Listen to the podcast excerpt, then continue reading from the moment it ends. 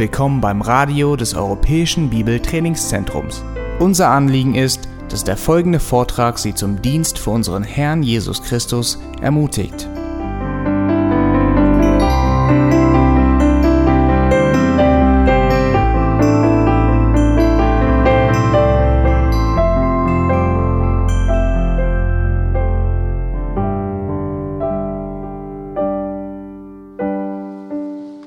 Ich möchte noch mal kurz wiederholen, wenn es heute darum geht, ist die Gemeinde das Israel Gottes, dann ist das kein Vortrag darüber, äh, irgendeine systematische Abhandlung darüber zu bringen. Ich möchte euch, die ihr glaubt, dass die Gemeinde eine separate, eine, das Geheimnis, eine Heilskörperschaft in sich selbst ist, möchte ich euch helfen zu erkennen, welche Fehler begangen werden, indem man die Gemeinde dem Israel gleichsetzt, dem geistlichen Israel, wie man sagt, dem Israel Gottes gleichsetzt.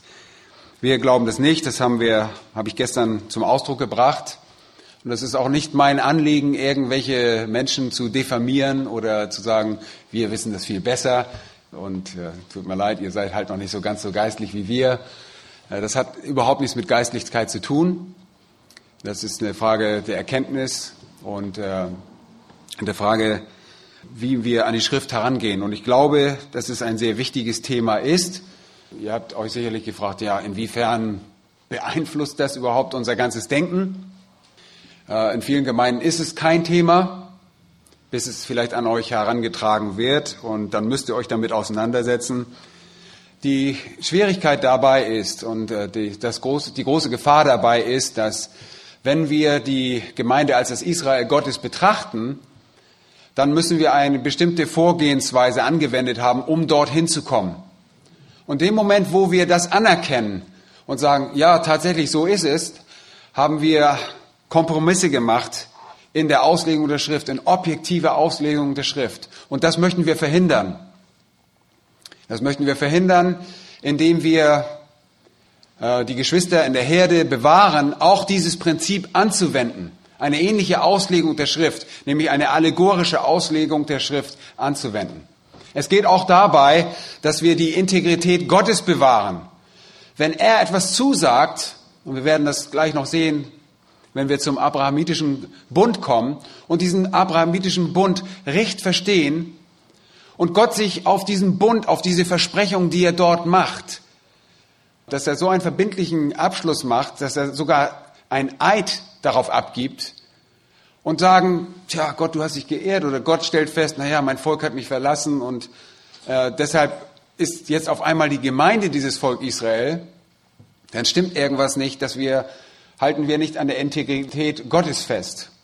Ich weiß, dass nicht alle Bündnistheologen das sagen, nicht alle sehen in, in dieser Theologie eine Ersatztheologie. Ich habe darüber gestern ein wenig gesprochen. Einige glauben, ja, dass der überhaupt der ganze Sinn der Verheißung im Alten Testament bereits schon auf das geistliche Israel aus den Nationen hinweist. Ja, nicht so, dass Gott jetzt auf einmal seinen Plan ändert und sagt, na ja, jetzt ersetzen wir das, Israel ist nicht gut genug, äh, sondern nein, Viele Bündnistheologen sagen ja, das ist einfach so äh, von Gott schon von vornherein darauf abgezielt worden, dass aus den Nationen sich eine Heilskörperschaft zusammenstellt und aus den Juden zusammen. Und äh, das glauben wir nicht. Wenn wir den Literalsinn anwenden, wenn wir wörtlich die Bibel in dem eigentlichen ursprünglichen Sinn des Wortes verstehen und dabei im Alten Testament anfangen und nicht im Neuen Testament, und wir haben gestern darüber gesprochen, dass äh, eine der Vorgehenweisen bei Bündnistheologen und äh, bei denen, die der Ersatztheologie oder Enterbungstheologie anhängen, dass sie so vorgehen, dass sie sagen, wir lesen das Neue Testament zuerst, erkennen darin eine bestimmte Theologie und importieren die zurück und definieren die Schrift im Alten Testament gemäß der neuen testamentlichen Erkenntnis, im Lichte der, des Christusereignisses oder das, was Christus sagt. Weil sich alles in Christus erfüllt, müssen wir zurückgehen und alles zurück neu definieren und so verstehen. Nicht wie es ursprünglich verstanden wurde, sondern wie es im Neuen Testament verstanden wurde. Das glauben wir, kann nicht sein. Das ist ein was? Ein Angriff auf die Klarheit der Schrift im Alten Testament. Weil der Jude hat verstanden, unter Israel, unter dem Samen Abrahams, hat er verstanden was? Die Nachkommen, die Nachkommenschaft, das nationale Israel. Und es wird deutlich äh, gemacht, dass nicht nur vom Samen Abrahams gesprochen wird, sondern es wird explizit gesagt von Israel als solches und auch als Juda, wird von Juda gesprochen. Äh, wir haben gestern Jeremia 31, 31 gelesen bis 34 und mehr darüber hinaus. Aber dort wird ausdrücklich der Name Israel bezeichnet und auch Juda. Zudem wissen wir, dass diese beiden getrennten Nationen, möchte ich sagen, das Nord- und das Südreich, in der Zukunft wird gesagt, dass sie eins sein werden. Dass sie nicht mehr getrennt sein werden, dass sie nicht zwei oder mehrere Könige haben, sondern es wird ein König sein und diese Erfüllung ist in Jesus Christus. Also es geht mir darum, aufzuzeigen, die Prinzipien aufzuzeigen, die missbraucht werden. Und alle diese Prinzipien, die ich jetzt hier anwende, können wir auch im Dispensationalismus missbrauchen.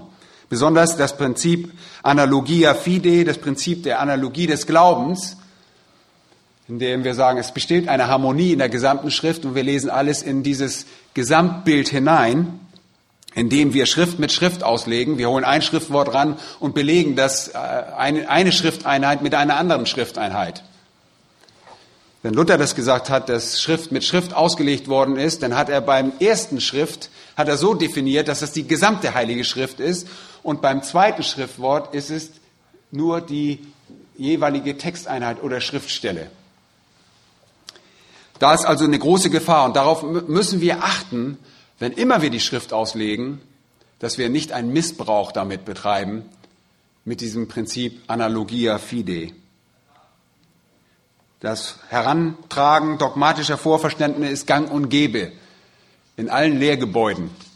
Und davor müssen wir uns hüten, indem wir saubere, vorsichtige biblische Exegese betreiben und innerhalb einer gegebenen Texteinheit auch bleiben.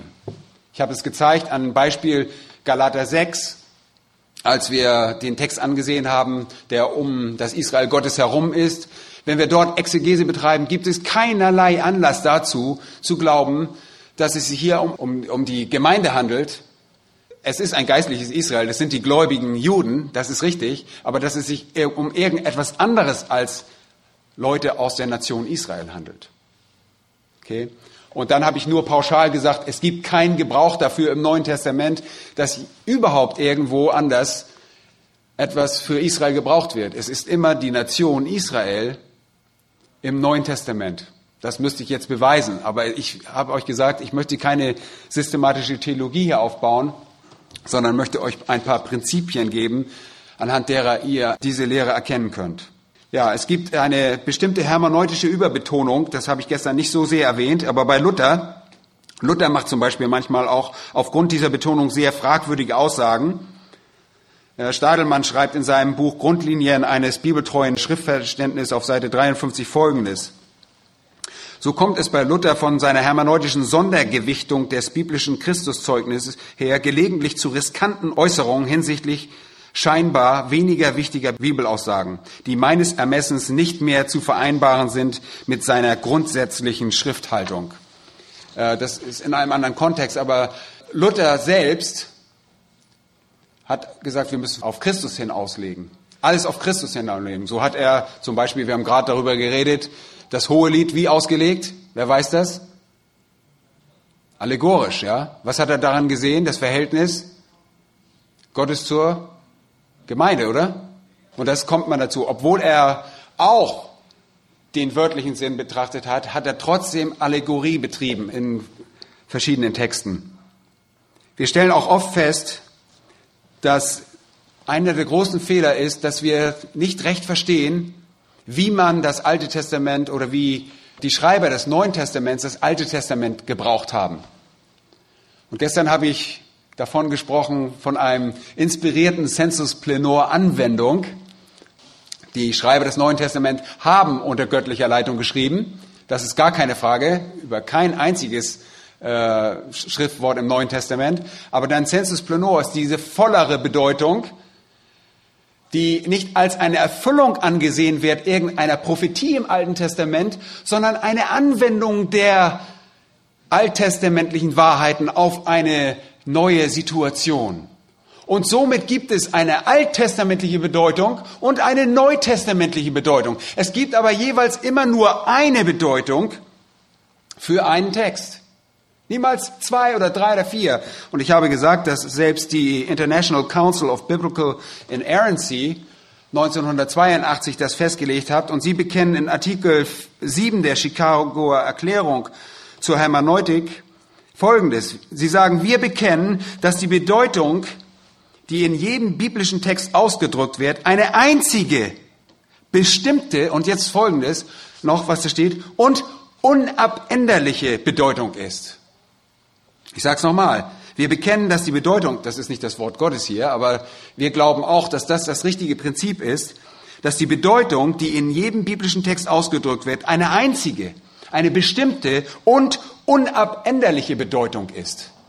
Wir können nicht auf einmal sagen, im Neuen Testament, zu neuen testamentlichen Zeiten, oh, wir erkennen jetzt auf einmal, hier gibt es einen neuen Sinn. Wir müssen zurückgehen und drehen an den alttestamentlichen Wahrheiten herum und lassen Israel nicht mehr Israel sein, sondern machen daraus ein geistliches Israel oder eine, äh, messen ihm eine neue Bedeutung zu.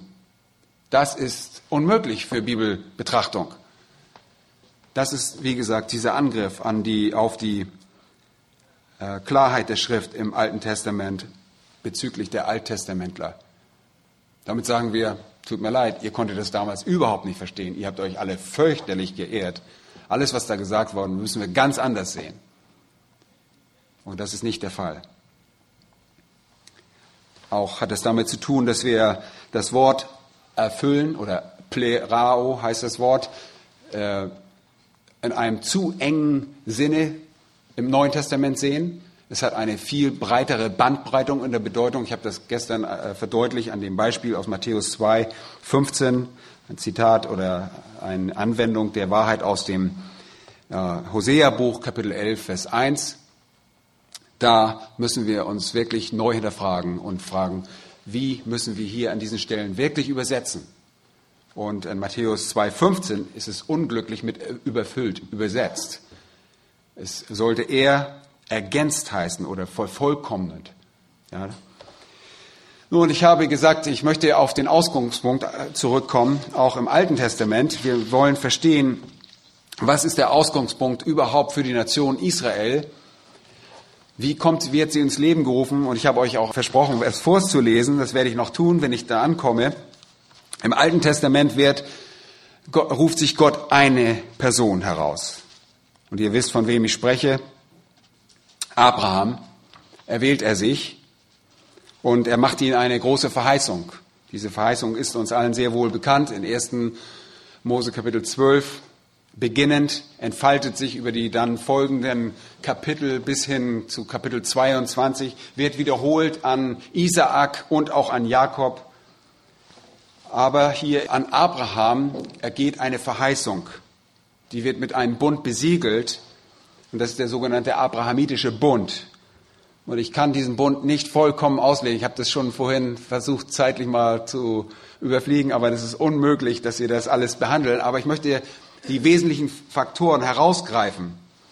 Und da möchte ich nur kurz, dass wir zusammen lesen, 1. Mose 12, die Verse 1 bis 3.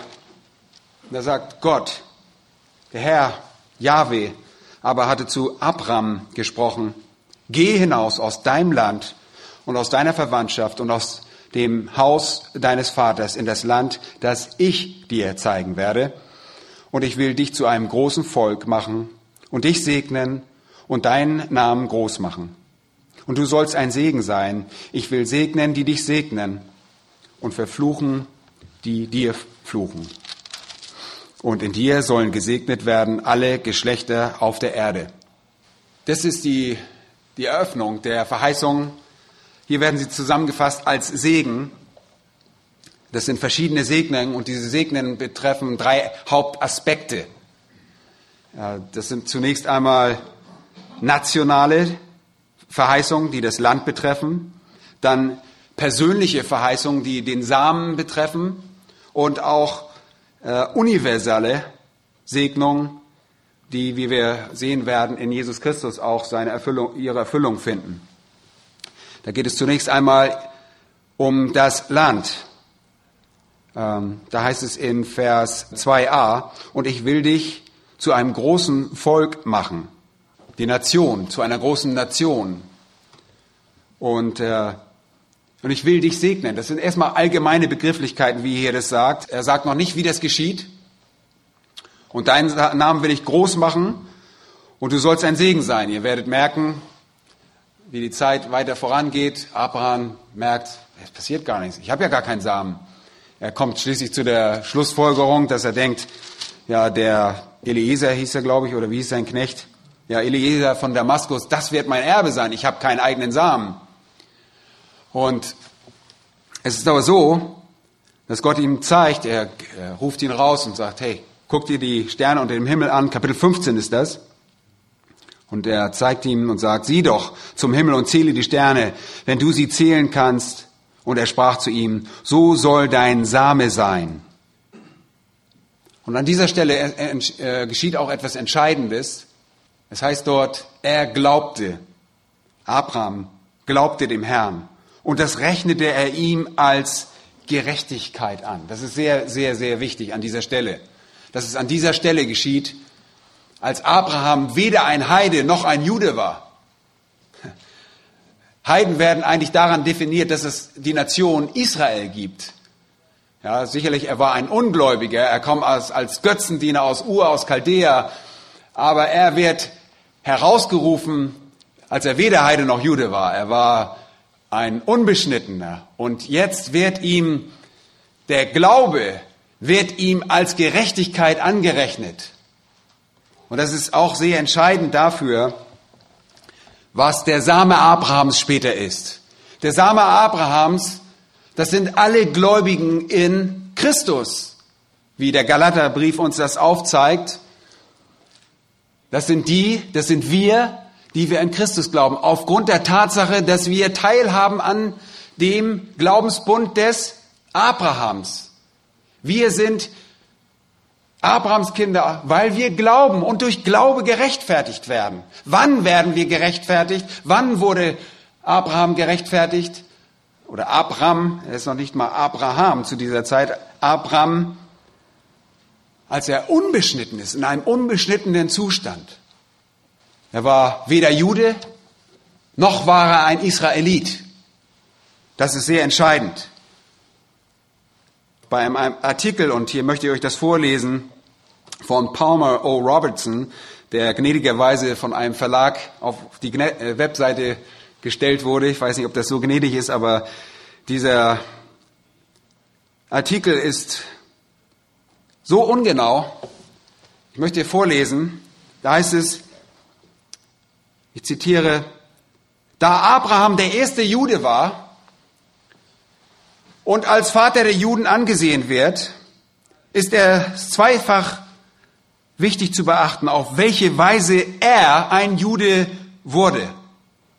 Ich meine, hier, hier sind schon so viele Denkfehler drin. Das ist ein, der Palmer Robertson ist einer, der, der diese Sicht, die Israel-Gottes Sicht vertritt und hier argumentiert und meint, dass Abraham ein Jude war. Er sagt tatsächlich, da Abraham der erste Jude war. Und jetzt wollen wir sehen, es ist zweifach wichtig zu beachten, auf welche Weise er ein Jude wurde. Es geht weiter hier. Wenn sich dieses Geschehen beim Urvater aller Juden vollzog, kann es sich auch bei anderen Heiden vollziehen.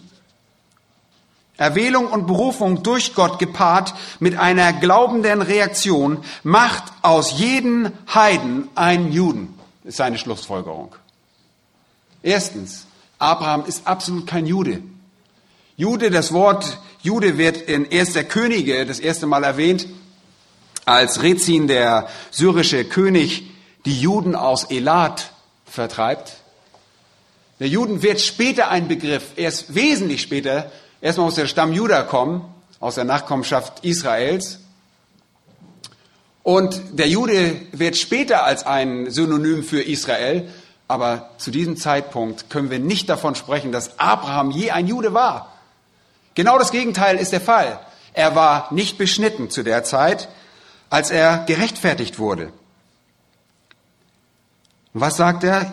Jeder kann durch Berufung gepaart, Erwählung durch Berufung gepaart mit glaubender Reaktion macht jeden Heiden zu einem Juden. Vielleicht nimmt sich der Schreiber hier Bezug auf Galater 3, 28, wo es heißt, es gibt weder Jude noch Grieche, weder Knecht noch Freier, noch Mann noch Frau, denn ihr seid alle einer in Christus. Aber das ist fehl angewendet. Hier spricht es von einer geistlichen Einheit, die wir haben in Christus, aber die Unterschiede werden nicht aufgehoben. Das versuchen auch gerne die Emanzipierten, die Feministen, die versuchen auch gerne zu sagen, hey, wir können alles machen. Wir sind genauso wie die Männer. Wenn du sagst, dass der Glaube, die Erwählung aus einem Heiden einen Juden macht, dann musst du auch sagen, dass der Glaube aus einer Frau einen Mann macht. Und genauso ein Knecht zu einem Freien. Und das ist nicht wahr. Geistlich gesehen wohl sind wir alle eins. Aber die Absicht hier ist einfach daneben. Es einfach, passt einfach nicht in diese Argumentation. Hier heißt es eine weitere wichtige Beobachtung, als das Zeichen der Beschneidung, welches die Juden als Gottes Volk kennzeichnete, erstmals eingeführt wurde, wurde es durch Gottes Gebot sowohl bei Ausländern auch als bei Abrahams Kindern angewendet. Sowohl die Nachkommen Abrahams als auch die Fremdlinge in seinem Haus sollten das Zeichen der Beschneidung empfangen, das sie als Juden auswies. Das stimmt auch nicht. Sie wurden nicht Juden dadurch.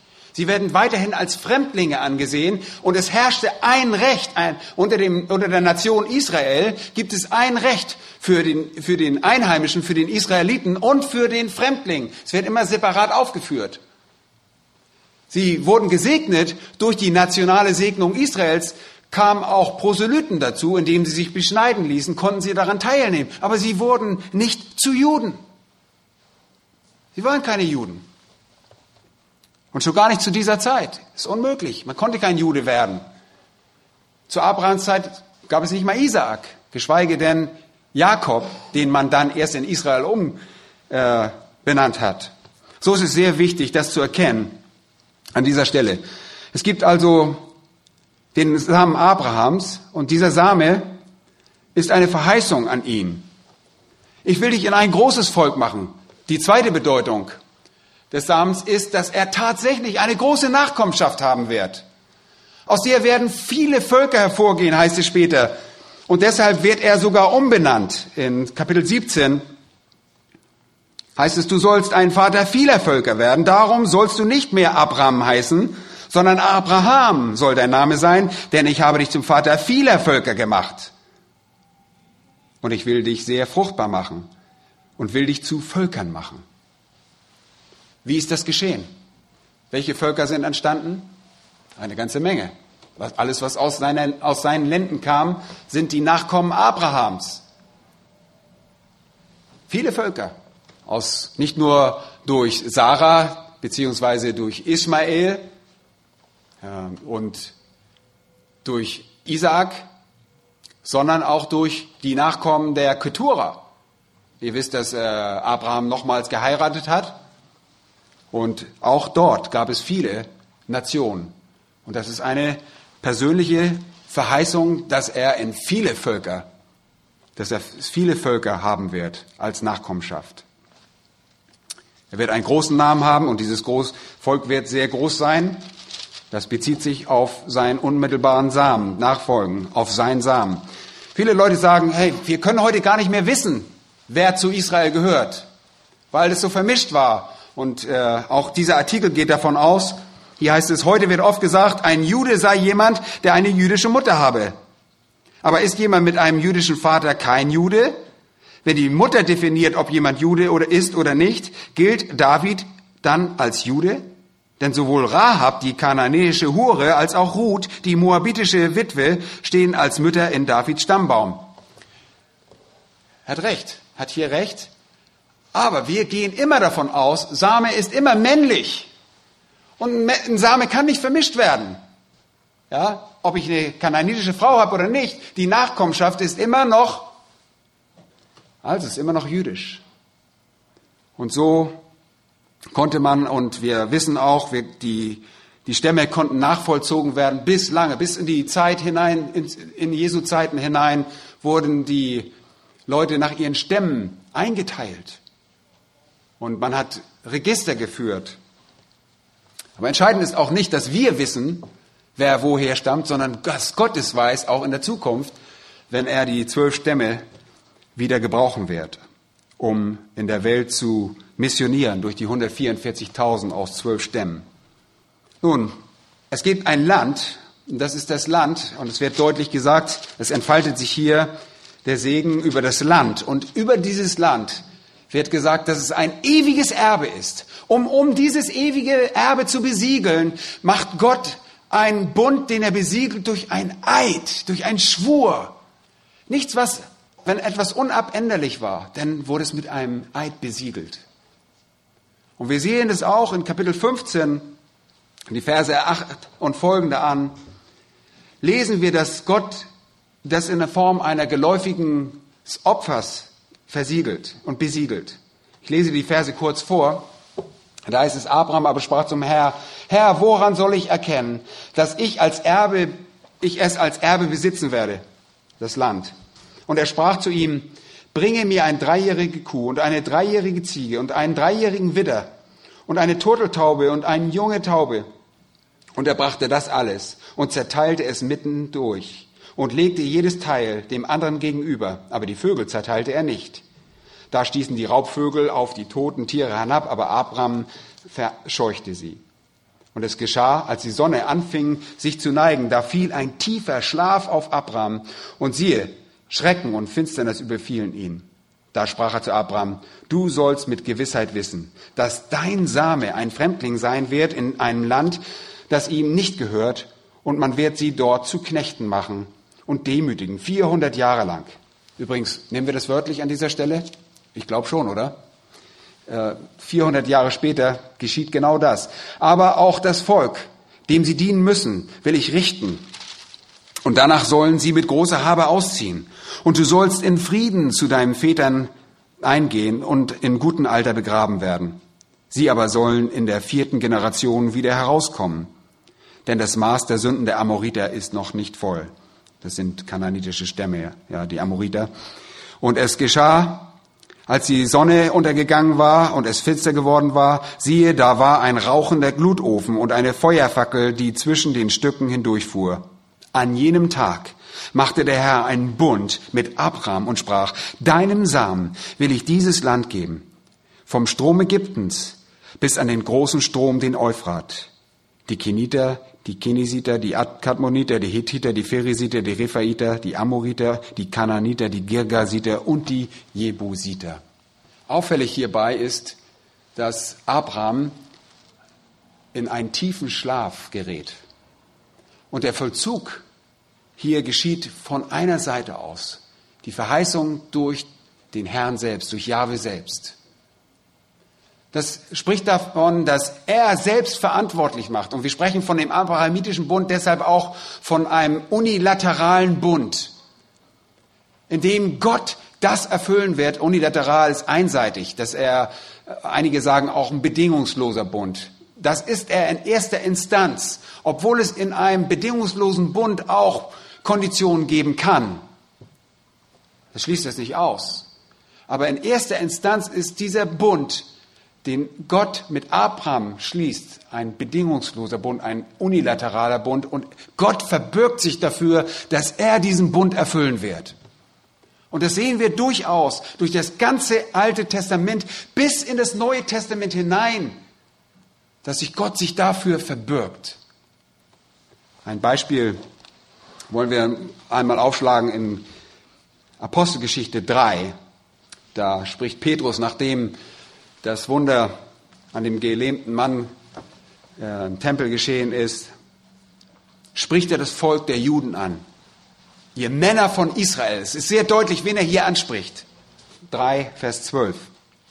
Als Petrus das sah, wandte er sich an das Volk sagte, ihr Männer von Israel, weshalb verwundert ihr euch darüber oder weshalb blickt ihr auf uns, als hätten wir durch eigene Kraft oder Frömmigkeit bewirkt, dass dieser umhergeht?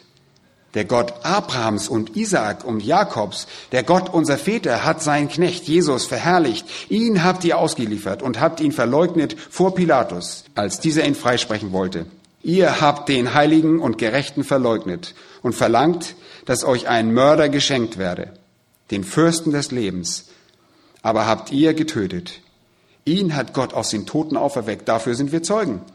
Und auf den Glauben an seinen Namen hin hat sein Name diesen hier stark gemacht, den ihr seht und kennt. Ja, der durch ihn gewirkte Glaube hat ihm diese volle Gesundung gegeben vor euch allen. Und nun, ihr Brüder, ich weiß, dass ihr in Unwissenheit gehandelt habt, wie auch eure Obersten.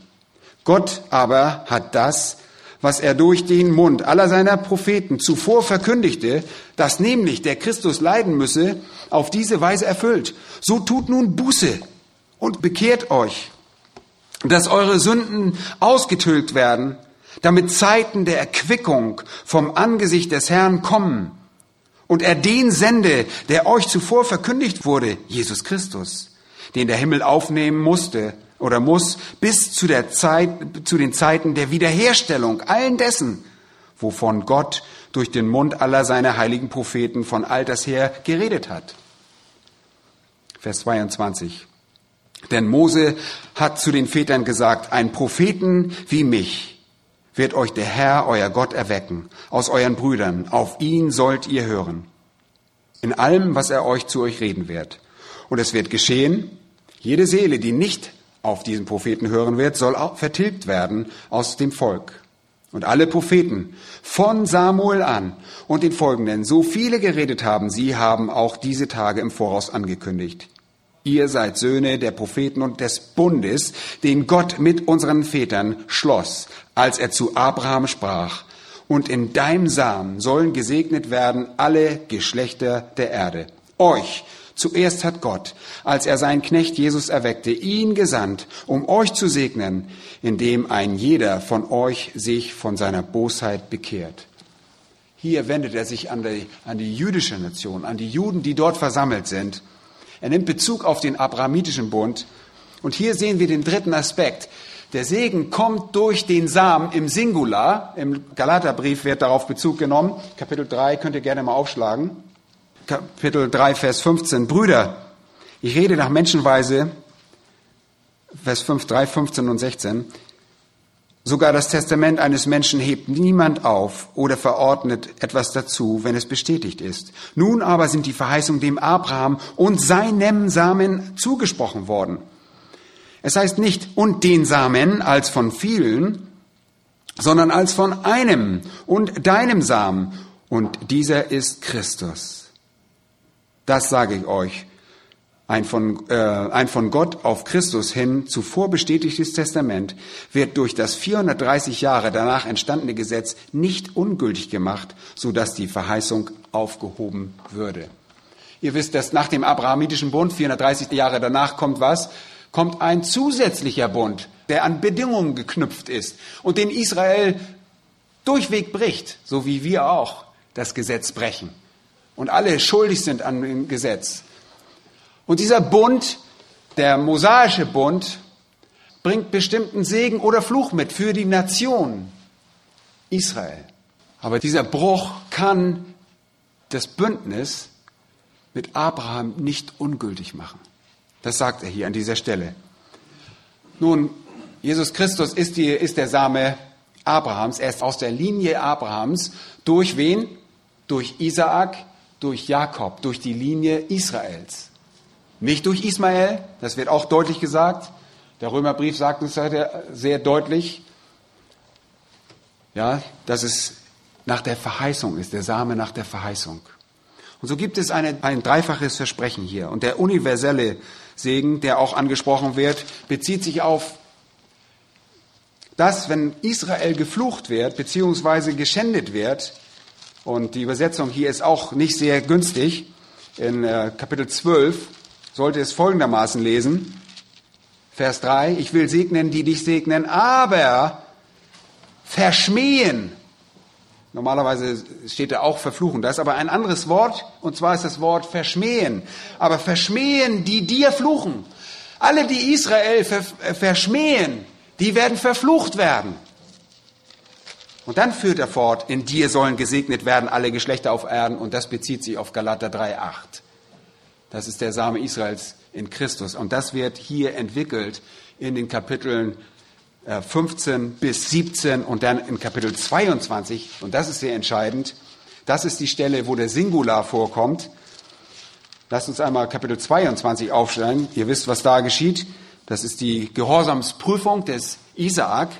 Abraham vertraut Gott vollkommen. Kapitel 22, 15 heißt es, und der Engel des Herrn rief Abraham zum zweiten Mal vom Himmel zu, und er sprach, ich habe bei mir selbst geschworen, spricht der Herr, weil du dies getan und deinen Sohn, deinen einzigen, nicht verschont hast. Darum will ich dich reichlich segnen und deinen Samen mächtig mehren, wie die Sterne am Himmel und wie den Sand am Ufer des Meeres, und dein Same soll das Tor seiner Feinde in Besitz nehmen.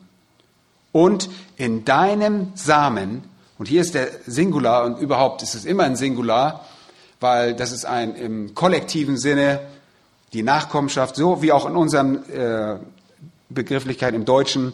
In deinem Samen sollen alle Völker der Erde gesegnet werden, weil du meiner Stimme gehorsam warst.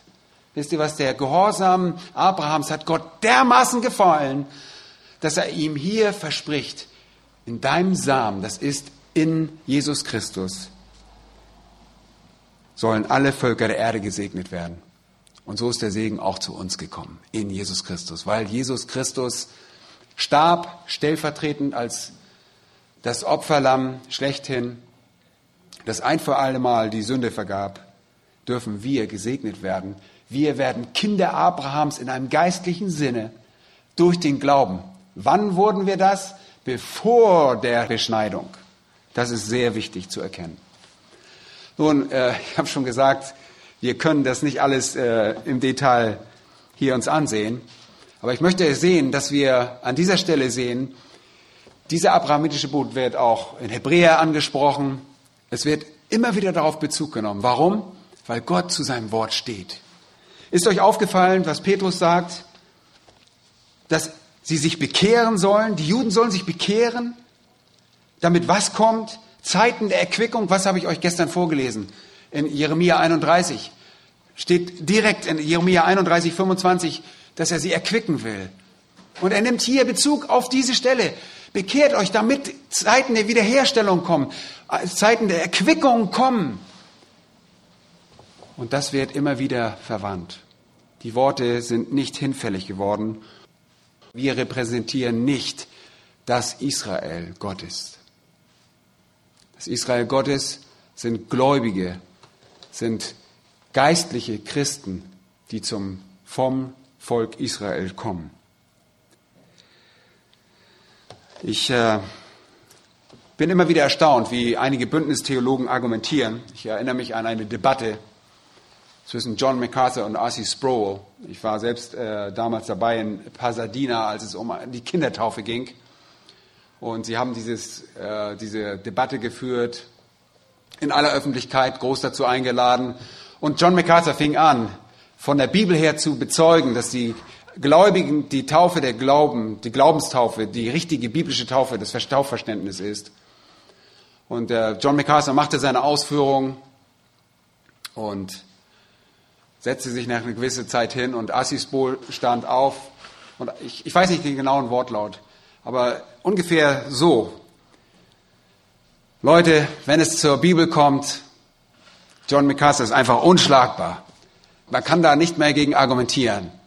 Und an der Stelle hätte er sich besser hinsetzen sollen. Aber er sagt an der Stelle, aber, sagte er. Und er fing an, die Geschichte heranzuführen und sagte, Arcis Pohl ist ein wunderbarer Geschichtsmann. Er kennt sich aus in der Geschichte. Ich weiß nicht, ob ihr, äh, einige von euch kennt ihn. Ähm, fing von der Geschichte an zu argumentieren und benutzt die Geschichte hier als eine Hermeneutik, um zu zeigen, was recht und schlecht ist. Beziehungsweise äh, mehr fast noch als eine außerbiblische Quelle. Und äh, von der Bibel her gibt es keinen Grund zu sagen, dass es eine Kindertaufe geben soll. Kindertaufe nach R.C. Sproul ist genau das, was die Beschneidung war der Juden. Er sagte, so wie die Beschneidung, der, die Einführung in den, in den abrahamischen Bund war, in den, diesen Bund und Zugehörigkeit zur Nation Israel besiegelte und anzeigte, so ist die Kindertaufe das Einführen in den neuen Bund hinein. So argumentierte er, aber nicht aus der Bibel, sondern eben, wie gesagt, aufgrund historischer Ereignisse und Vorkommnisse. Und ihr Lieben, davor müssen wir uns hüten. Die Bibel allein genügt. Sie genügt für die Argumentation und sie genügt, um herauszufinden, was Gott wollte. Gott ist in der Tat der allerbeste Kommunikator.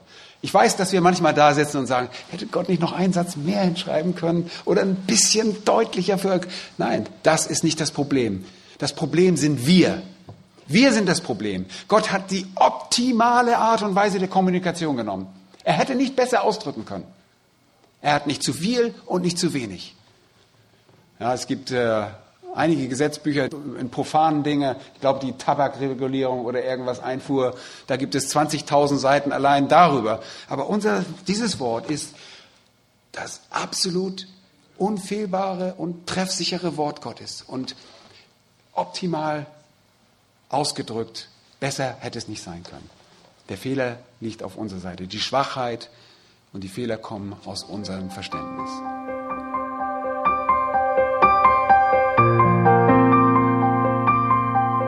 Alle Vorträge unseres Programms, Bücher, DVDs und vieles mehr können Sie bei uns unter www.ebtc-media.org erhalten.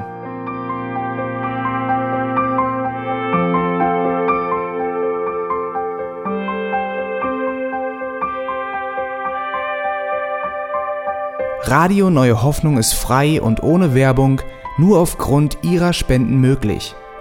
Wenn Sie weitere Informationen dazu finden möchten, wie Sie Radio Neue Hoffnung unterstützen können, besuchen Sie die Webseite www.rnh.de.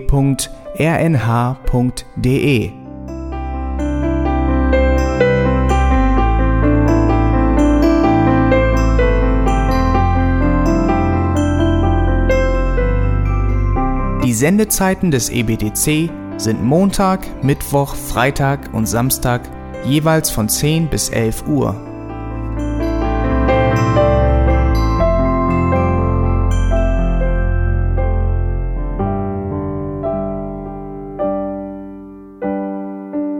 Sie finden uns im Internet unter www.auslegungspredigt.org. Eine E-Mail können Sie uns senden an radio@auslegungspredigt.org. Telefonisch erreichen Sie uns unter 0049 30 60 988 610. Unsere Postanschrift ist EBTC Havelländer Ring 40 in 12629 Berlin, Deutschland.